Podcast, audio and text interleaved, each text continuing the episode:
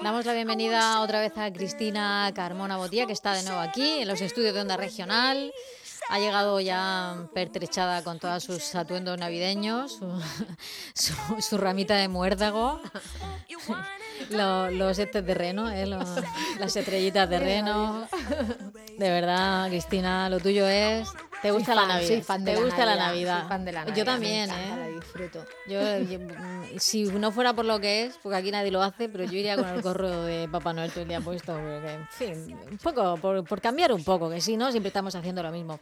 Pero en Navidad hay momentos agradables como cuando uno se come el turrón de chocolate sin remordimientos porque es Navidad, y momentos no tan agradables, o potencialmente desagradables cuando nos reunimos toda la familia. Las reuniones familiares en Navidad siempre son foco de conflicto, Cristina, y esto que yo creo que nadie puede decir que no, porque todos en nuestra vida recordamos algún pollo fundamental que se montó en, en Nochebuena o en Navidad.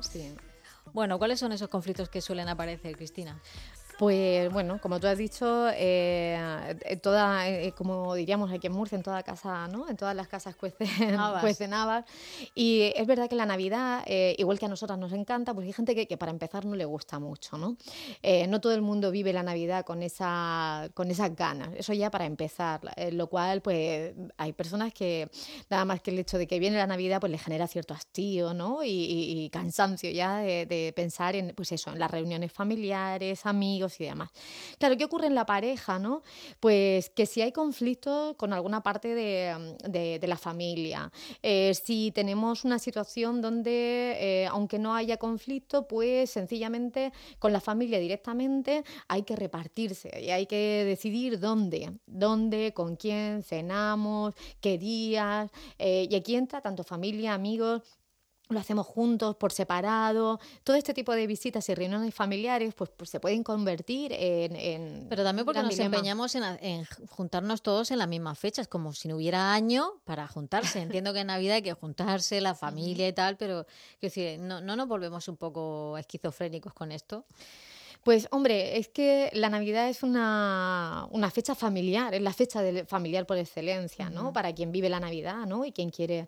Pero sí que es cierto que, y de hecho, bueno, eh, es que hay familias que nada más que se reúnen en estas fechas y que si no es por la Navidad... No se verían. No se verían, efectivamente. O, bueno, o es una de las fechas clave para la excusa para, unirse. Claro, esto ya denota que probablemente, eh, pues si esa es la única fecha, también eh, es posible que haya una serie de de, conflictos que estén ahí eh, mediando para que el resto del año la, no se una, ¿no? La familia. Yo veo que hay como, como, dos partes. Por un lado, que la propia pareja tenga un conflicto en sí, sin la familia, ellos solos, y vayan a las comidas y las cenas por guardar las apariencias.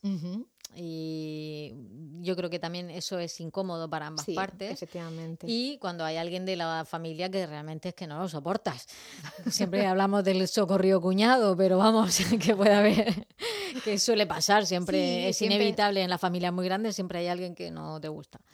Efectivamente, ¿no? Los amigos, como dicen, ¿no? Los escoges tú, al fin y al cabo la familia, ¿no? Y, son personas con las que tienes que, en algunos casos, lidiar, ¿no? Y, llevar esas situaciones.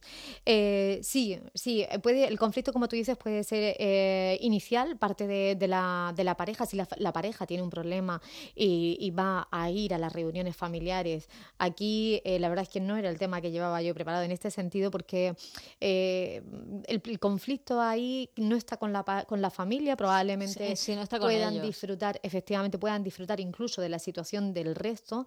Eh, o ah, no claro, no, incluso puede ser un alivio, porque así ese tiempo que no están solo a, solas con la pareja, pues bueno, pueden se distraen. Desviar la atención, efectivamente, porque cuando una pareja está mal, el tener las relaciones sociales pueden ser un punto de evasión, efectivamente. Sin embargo, cuando estando bien la pareja, ¿de acuerdo?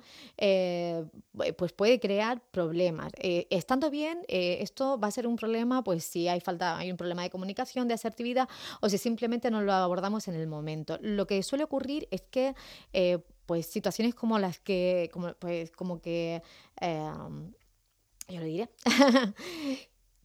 Primero que no se, no se aborda eh, de forma anticipada, es decir, eh, llegamos hasta el último momento sin tomar la decisión de qué vamos a hacer o qué no vamos a hacer, dónde mm. vamos a ir, ese tipo de situaciones que, claro, una vez, eh, porque además el problema de esto puede ser que incluso, y, yo lo he visto, llegado el momento, cada una de las partes ha tomado una decisión sin contar con la otra persona. Con la otra parte. No, es que vamos a tal, ah, sí, pues no Efectivamente. Buen momento de saberlo. Por ejemplo, o incluso han confirmado asistencia eh, dos días en, es que yo ya he dicho aquí que voy a ir, pues yo he dicho en el otro lado que voy a ir y además he dicho que vienes tú, no, pues yo no he dicho en el otro sitio, he dicho que voy y demás, y bueno, pues así, ¿no? Esto puede eh, generar un conflicto importante. Entonces, una de las cosas que hay que hacer es anticipar, prever esas situaciones, porque se van a dar, sabemos que, y generalmente, además, en muchos casos son eh, reiterativas, ¿no? Llega un año y otro. Pero esto pasa mucho en las parejas donde uno siempre toma la decisión de forma unilateral.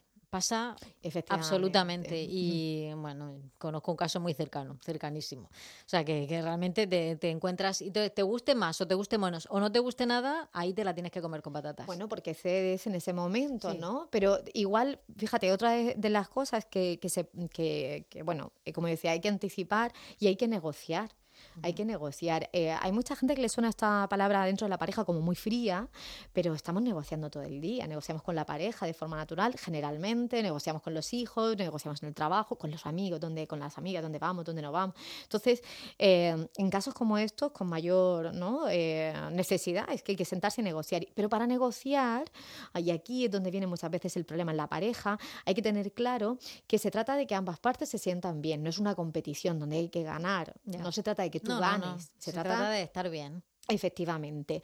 Y si vamos a negociar y si vamos a tomar una decisión, también hay que aceptarla y, hay que asumirla y luego disfrutarla hasta el punto donde, donde podamos, ¿no? Que no siempre, eh, pues a lo mejor si decidimos que de acuerdo voy a ir a una cena eh, con mi pareja a... No montar la rabieta en el último momento. Efectivamente. Si he dicho que sí, voy y se acabó. Exactamente. Ni monto la rabieta ni, eh, ni te voy a dar el día porque he dicho que sí, voy a tratar de disfrutarlo y además con una actitud positiva. Pues mira, no me gusta esta gente a lo mejor, no me siento cómodo con tus amigos, no me, eh, pero he decidido darte, eh, porque tú eres importante para mí y decido eh, pasar por esto. Y, bueno, pues no voy a ser el alma de la fiesta, pero tampoco voy a ser un aguafiesta, ¿no? Especialmente para mi pareja. Y luego cuando hay alguien de la familia que te disgusta especialmente, ¿qué hacemos con eso?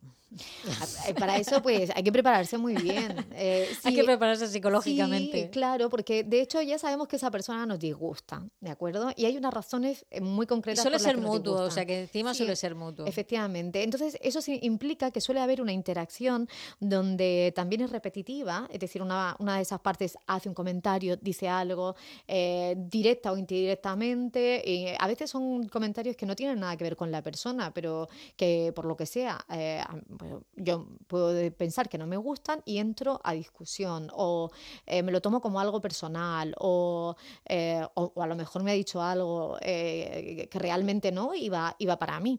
Pero si yo decido ir a esa reunión y sé que esa persona está ahí, siempre tengo el deber de asumir mis emociones, ¿no? Y de decidir, bueno, de acuerdo, eh, sé que esta persona va a estar, que eh, normalmente hace esto, esto y esto que me molesta, pues si lo hace puedo levantarme tranquilamente, darme un paseo, relajarme, eh, sé que lo va a hacer, si mm, además no tengo por qué pensar que es un problema contra mí directamente, el que a mí me moleste, porque además generalmente son personas que tienen esa actitud general con todo el mundo, pero eh, con, con, conmigo concretamente, que por entramos en... que hay gente que es molestona, gente que... Y lo es con todo el mundo a lo mejor, Sí, sí, sí, que son así. Entonces, eh, tratar de no llevarlo al terreno personal, ¿vale?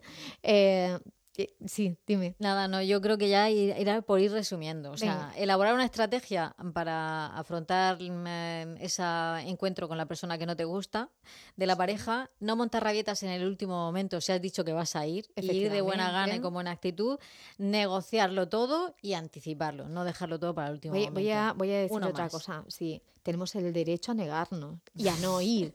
Y hay situaciones en las que no tenemos por qué ir juntitos siempre, ¿no? A, a todo. Plan almeja. Efectivamente, podemos decidir, pues mira, mm, no, no, para mí esto me supera, con lo cual eh, tú a un sitio y yo a otro, y además nos lo pasamos bien y, luego hasta nos compartimos las anécdotas. Toda la batalía, yo al marmelo. Ala, ya está. Adiós. Pues sí. Bueno, Cristina, un placer. Igualmente, Lola. Feliz Navidad.